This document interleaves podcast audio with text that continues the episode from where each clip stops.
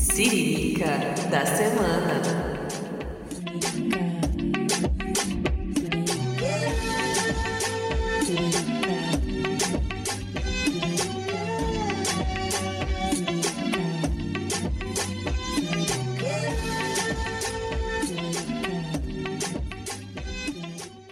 Olá, ouvintes do podcast Siriricas. Estamos em mais um episódio do Siririca da semana e hoje nosso tema é sobre memória afetiva. A gente vai compartilhar com vocês algumas memórias que trazem diversas sensações aí pra gente. Então a gente vai ver aqui quem vai participar desse episódio hoje. Eu, Andréia, como vocês já conhecem aqui a minha voz, e agora as outras meninas também vão se apresentar pra gente continuar o papo. Oi, gente, eu tava com saudade. Aqui é a Amanda, faz um tempo que eu não apareço, mas tô aqui hoje.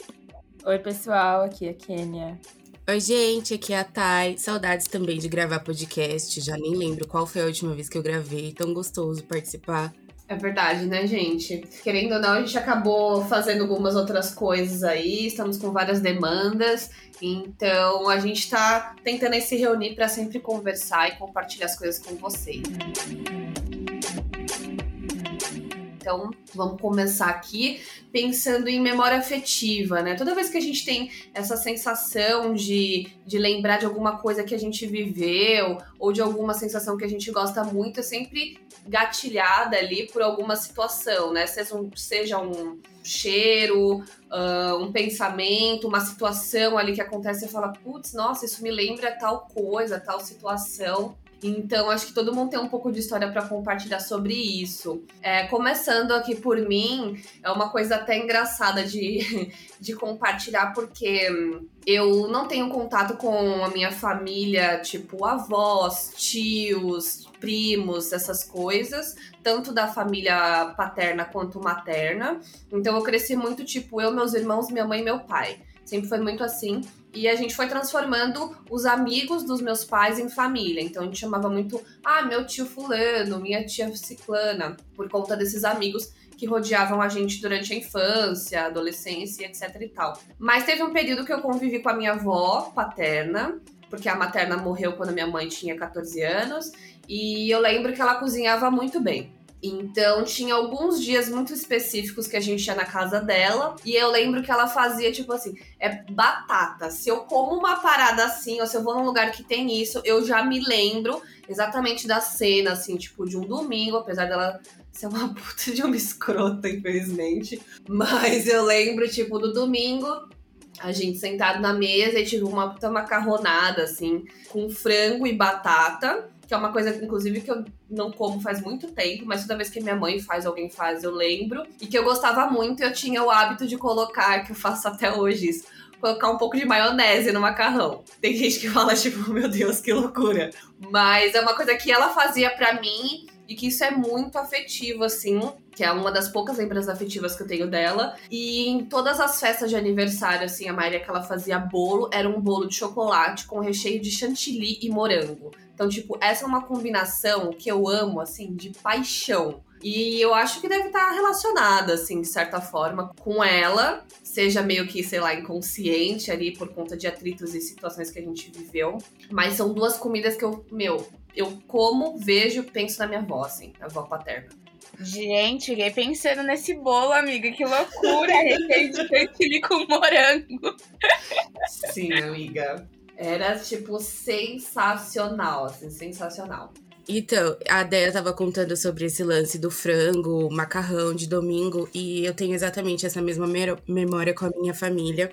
É, de parte, por parte de pai também. A minha avó, todo domingo, gente, é arroz, feijão, era o macarrão e o frango. E eu não sei, gente, eu não sei explicar. Acho que cada um tem o seu jeitinho de cozinhar, mas não existe, tipo, combinação melhor do que isso.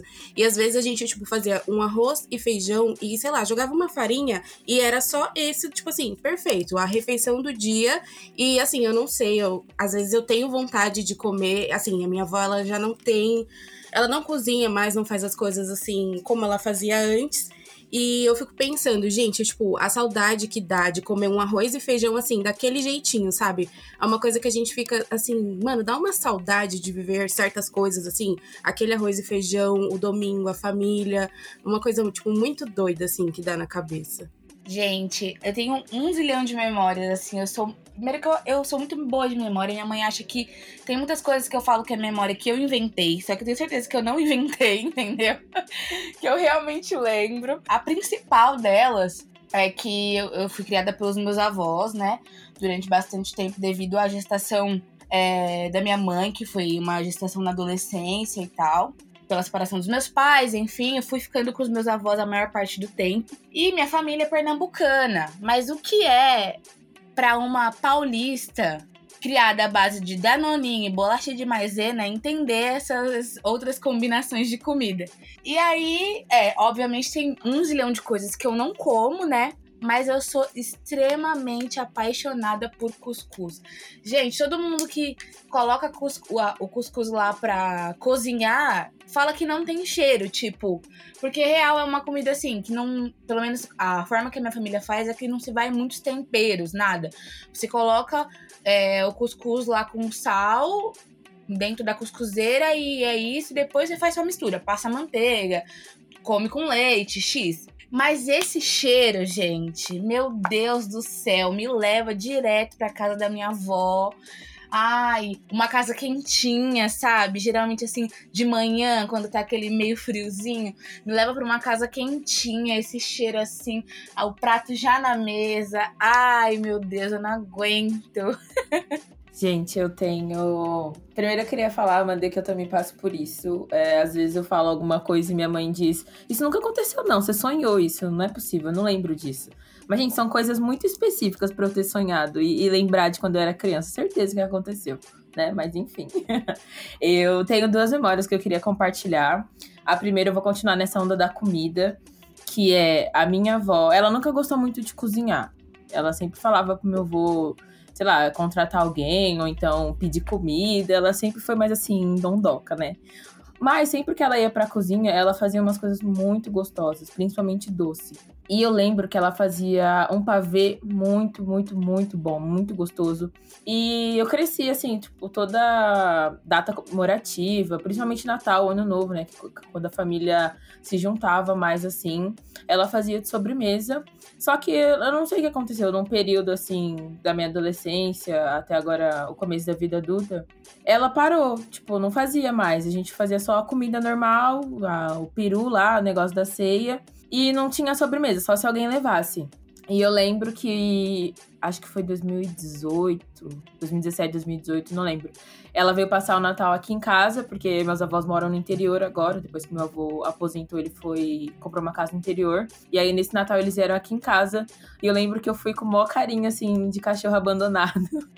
Pedi pra minha avó fazer o pavê, porque né, ela não, não curte muito cozinhar, então pra ela, menos que ela tiver que ficar na cozinha, tá ótimo. E, mas é aquilo, né? Primeira neta, sempre dá uma mimada. E aí minha avó pegou e fez o pavê. Ai, gente, eu eu fico assim, ó, até emocionada de lembrar. Me porque... realizada. Amiga, sim, demais. E, tipo, eu não gosto daquela bolacha champanhe, né? E era ela que minha avó, com ela que minha avó fazia. E eu pedi pra ela comprar maisena. Ainda a bolacha maisena de chocolate, tipo, super exigente. E ela foi lá, comprou, fez o pavê. E eu me sentindo assim, a, a Kenia de 5 anos, comendo pavê de sobremesa da ceia.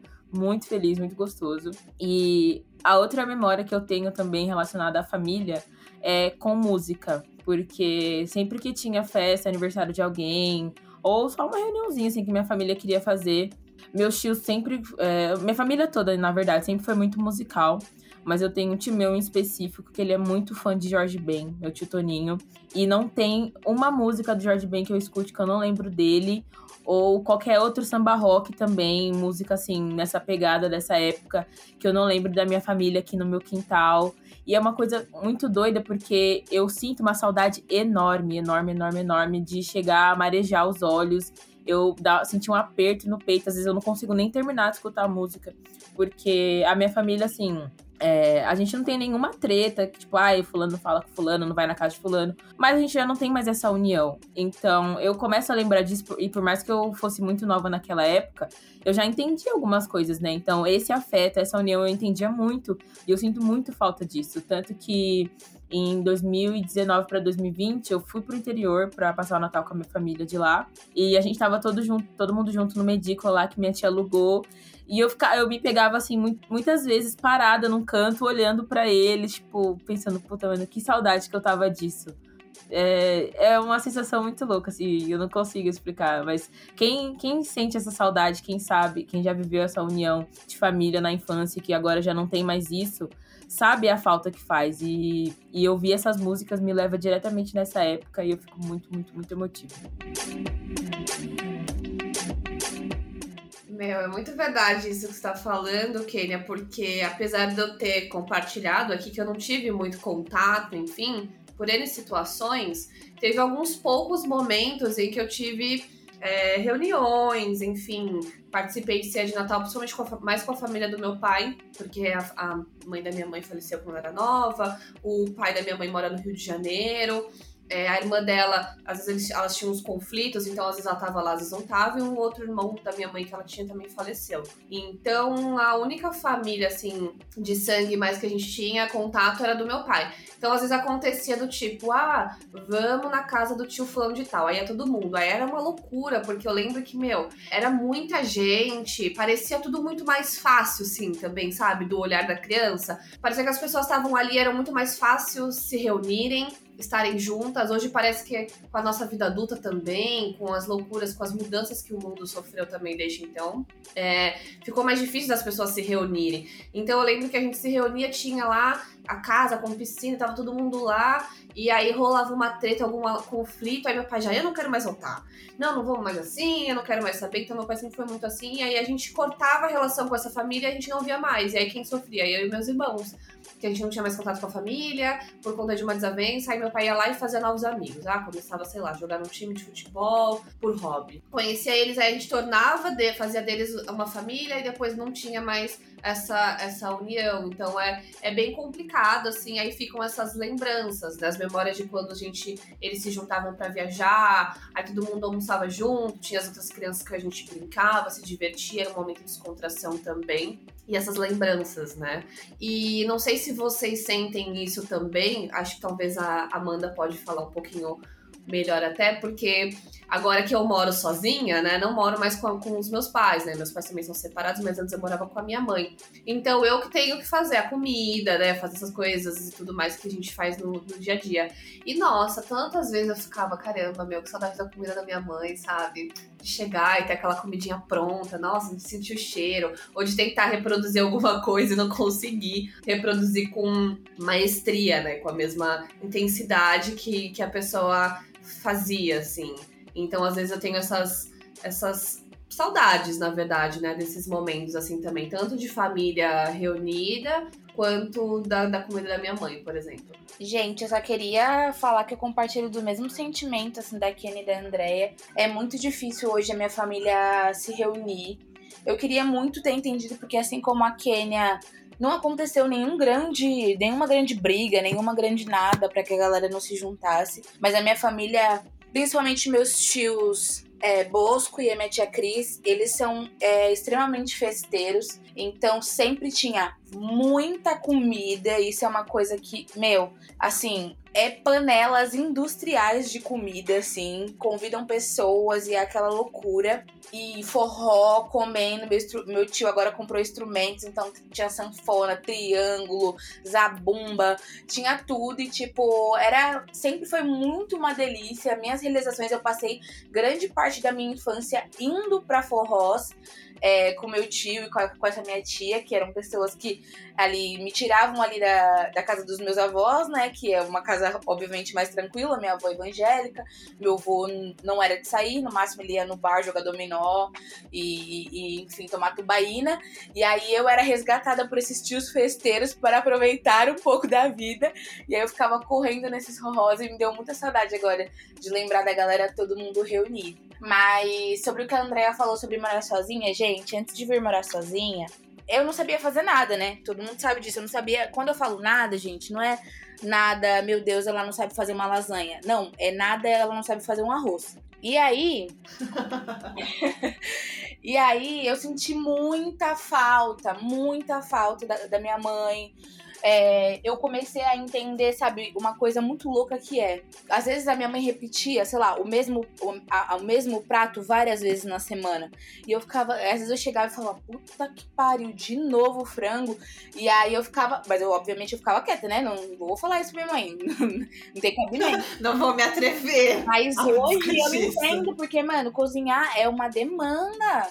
É mais fácil você fazer uma panelona lá de frango e deixar a semana inteira do que você todo dia fazer uma outra mistura, sabe? Então, tipo, fui entendendo algumas coisas, além de sentir essa saudade dessa comidinha pronta, de também alguns questionamentos que eu fazia na casa da minha mãe, que quando é você fazendo, você entende demais. Hoje o que eu quero, às vezes, é fazer uma puta carne de panela e se durar três dias, meu, que benção.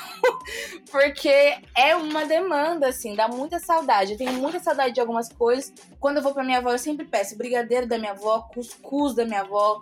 Quando eu tô com muita vontade, eu peço pirão. Umas coisas que eu gostava muito, assim, que às vezes faz uma falta. Ai, gente, esse episódio tá me deixando muito nostálgica, engatilhada. Nostalgia total. E a gente já pode mudar o nome do episódio para Memórias de Vó, porque, né, basicamente isso, as memórias das vozinhas. Mas eu queria falar sobre uma memória afetiva, acho que não é tão doida, mas eu acho ela um pouco doida. Eu relacionava, quando eu era criança, eu relacionava muito carnaval com praia, sem entender sem entender. Porque, assim, a minha, minha família, né? Tipo, minha, meus pais, junto com a minha madrinha e os irmãos dela, a gente sempre ia pra praia no carnaval. E aí, assim, começava comercial da Globeleza na TV, eu ficava, vou pra praia, vou pra praia. Eu sabia que era naquela época que algum dia da semana, da vida, eu ia pra praia. E aí já começava a vir aquela sensação de praia, cheiro de. Como que é o nome daquilo, gente? Protetor solar, cheiro daquelas pururuca de praia, uma loucura, assim. E eu relacionava, tipo, tudo isso. Globeleza com praia, com não sei o quê. Uma doideira total. Gente, que tudo! Nossa! Já pensou, gente, passar os carnavais na praia?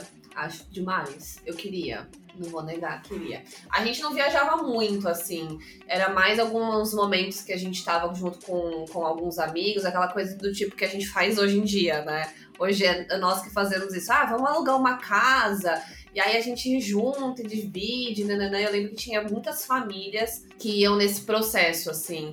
Mas é, é muito bacana também, né? Ter esses, ter tido esses momentos de certa forma, porque eu acredito que hoje em dia tem uma. Não sei se seria meio que um empecilho, assim, sabe? Mas eu acredito que, que as, as intensidades, as relações também sofreram muitas alterações, né? Talvez distanciamentos no, atual momento que a gente está vivendo, principalmente essas memórias vêm muito mais fortes pra gente, né? Porque a gente tá muito tempo longe dos nossos familiares, dos nossos amigos, sem contato com eles. Então, isso aflora, assim, de uma maneira muito grande na gente, né? Sabe o que, que eu penso também? Talvez eu, eu sinto esse distanciamento é, antes da pandemia, assim. E, e sabe que eu às vezes fico me questionando também sobre, além das nossas rotinas, claro, a chegada, assim, das redes sociais, a tecnologia, essas coisas que aparentemente parecem que é, conectam pessoas e conectam mesmo de alguma maneira. A gente pode falar com alguém que está no Japão agora, só que ao mesmo tempo afasta, né? Porque aí a gente cria um comodismo. Para que eu vou lá no interior de São Paulo ver minha tia se eu posso mandar uma mensagem e perguntar se ela tá bem, sabe? Então acho que também tem um pouco de culpa da tecnologia aí, ó.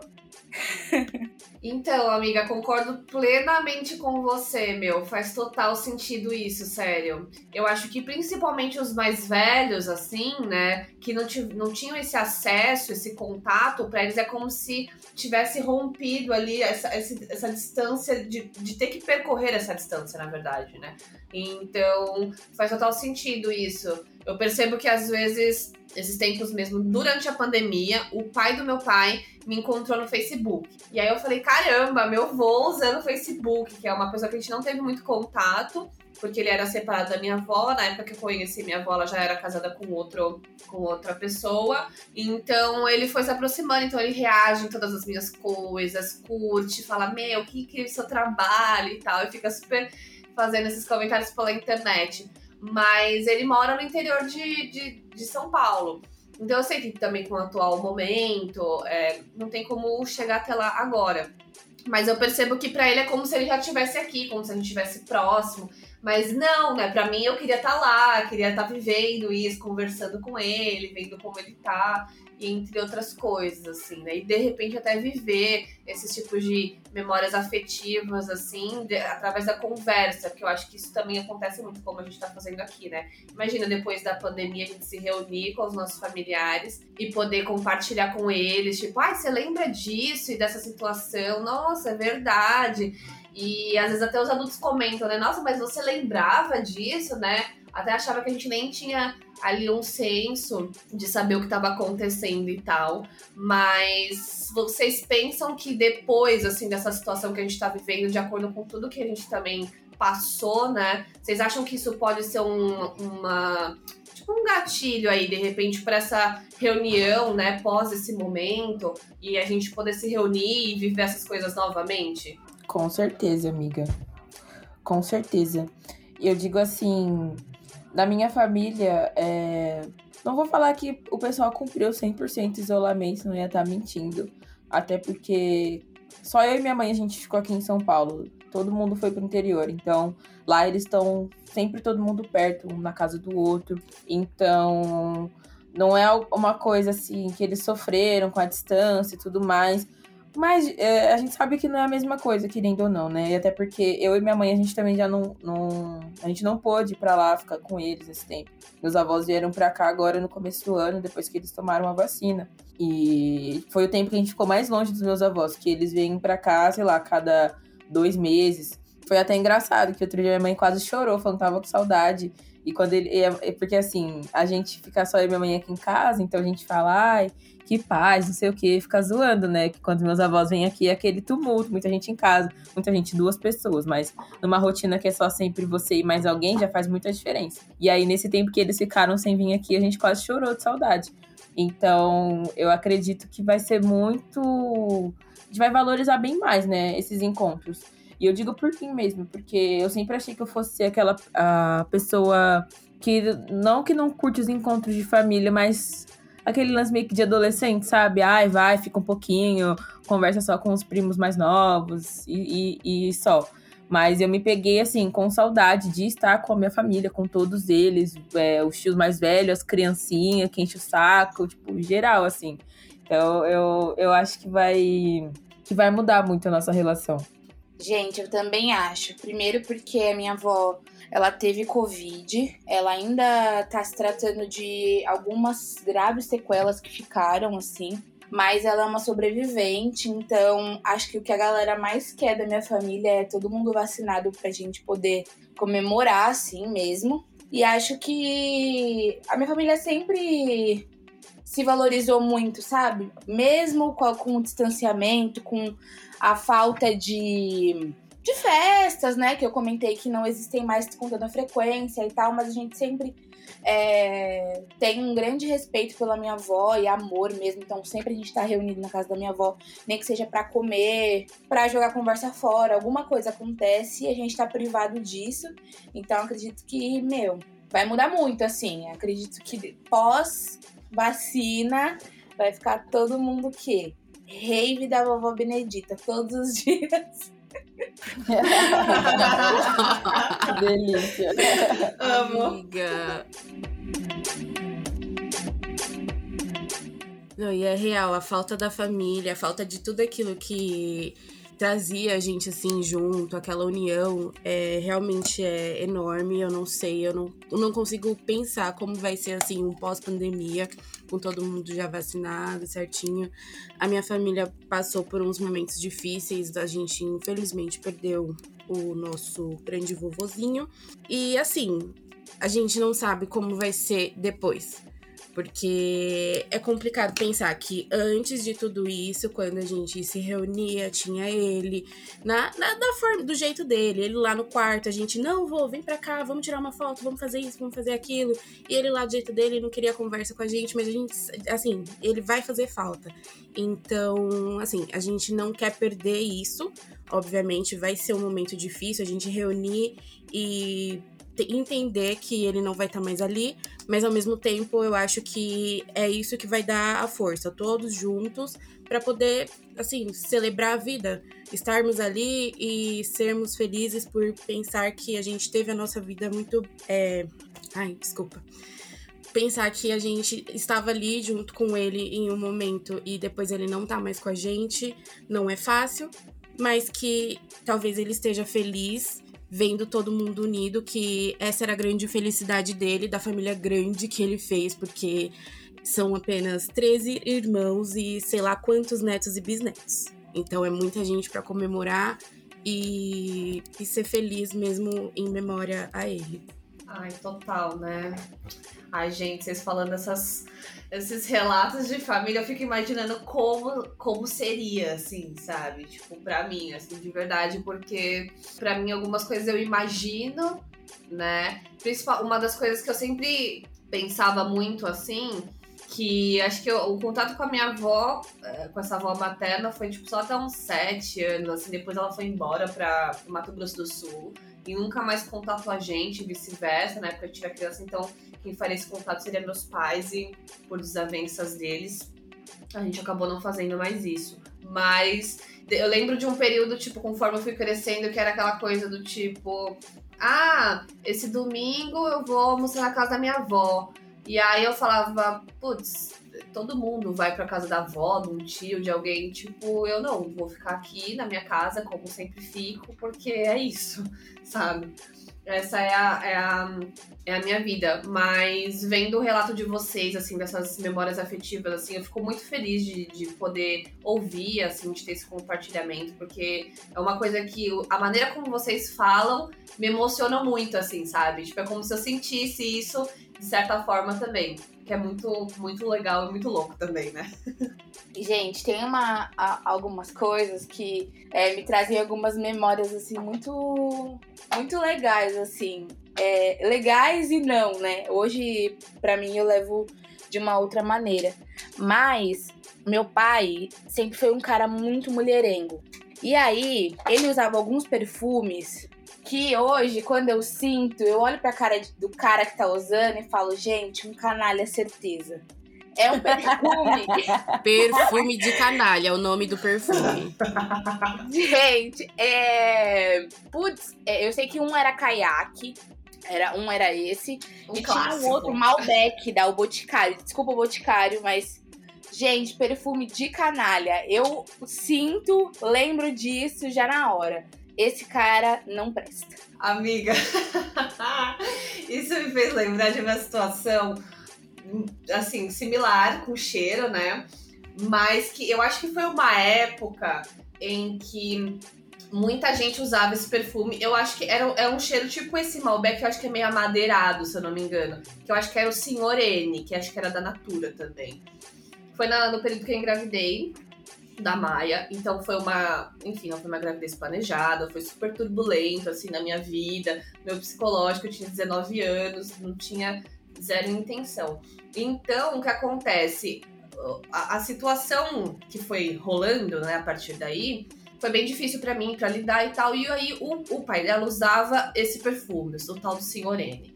E aí, de, devido às desavenças, eu lembro que quando eu entrava no ônibus eu já tava grávida, pensa, já tinha aquela questão do, do enjoo e toda a situação. Quando chegava alguém com aquele perfume, meu, somava uma, uma coisa de angústia, de, de raiva já da situação que, tava, que eu tava sentindo, e eu ficava completamente enjoada. Então, tipo, era um perfume que eu tinha pavor, assim. E era uma, um auge, porque parecia que toda vez que eu entrava num, num, num busão, num, num, transporte público. São qualquer... Paulo inteiro usava esse perfume, não? É! E aí eu falava, gente, como pode? O que, que é isso? É um karma me perseguindo? Ou todo mundo usa essa merda desse perfume que eu não aguento mais sentir o cheiro? Mas por muitos anos esse perfume foi tipo uma assombração, assim, terrível. Nossa, eu passava muito mal, era horrível. Eu tenho uma memória com um cheiro também que é muito engraçada. Quando eu tinha uns 11, 12 anos, sei lá, é, eu passava as férias na casa da minha avó, né, lá no interior. E ela, coincidentemente, morava numa rua que todas as casas tinham criança. Tipo, sem brincadeira. Acho que devia, sei lá, ter duas casas dos dois lados da rua, assim, que não tinha criança. Então, a gente brincava o dia inteiro na rua. E tinha um menininho lá que, né, a gente tinha um negocinho, tal, aquela coisa de perder bebê e tudo mais. E a gente passava o dia inteiro brincando na rua. E quando chegava de noite, né, tinha que entrar para jantar, não sei o quê. E depois que a gente tomava banho e comia, a gente voltava pra rua pra ficar sentado conversando. E eu falava pra ele, né, vai lá tomar um banho, você tá todo suado, não sei o quê. Tipo, não quero ficar do lado de gente fedida, feia. E aí ele sempre voltava com o mesmo. Eu não sei se era perfume, desodorante, eu não sei o que que era. Mas. E era muito gostoso. Eu adorava, adorava, adorava. E a gente ficava, tipo, até de madrugada, assim, na rua, sentado, conversando. E ele com aquele cheiro maravilhoso. e até hoje. ele tomar banho só pra não ficar, só pra ele só pra sentir o cheirinho dele. Não era porque ele tava pedido, não. Eu tô passando mal. O cheiro, o cheiro, mãe bebê. Amigas, até hoje, se alguém passa. Eu morro de, é, de vontade de perguntar pra pessoa qual é o perfume que ela tá usando, porque eu não descobri até hoje de onde vinha esse cheiro dele, mas eu adorava, era muito bom. Era do céu, um anjo. que ódio.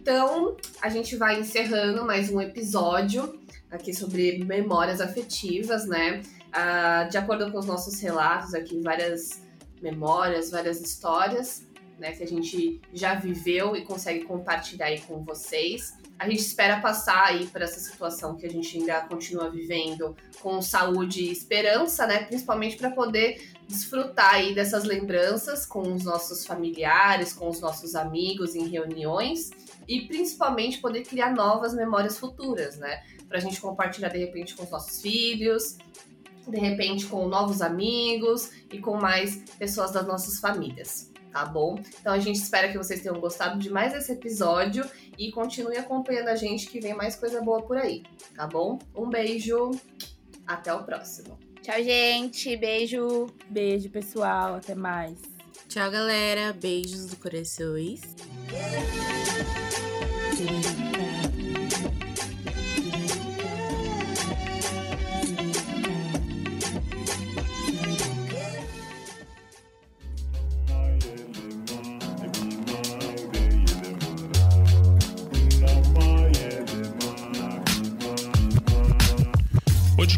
Editado por Voz Ativa Produções.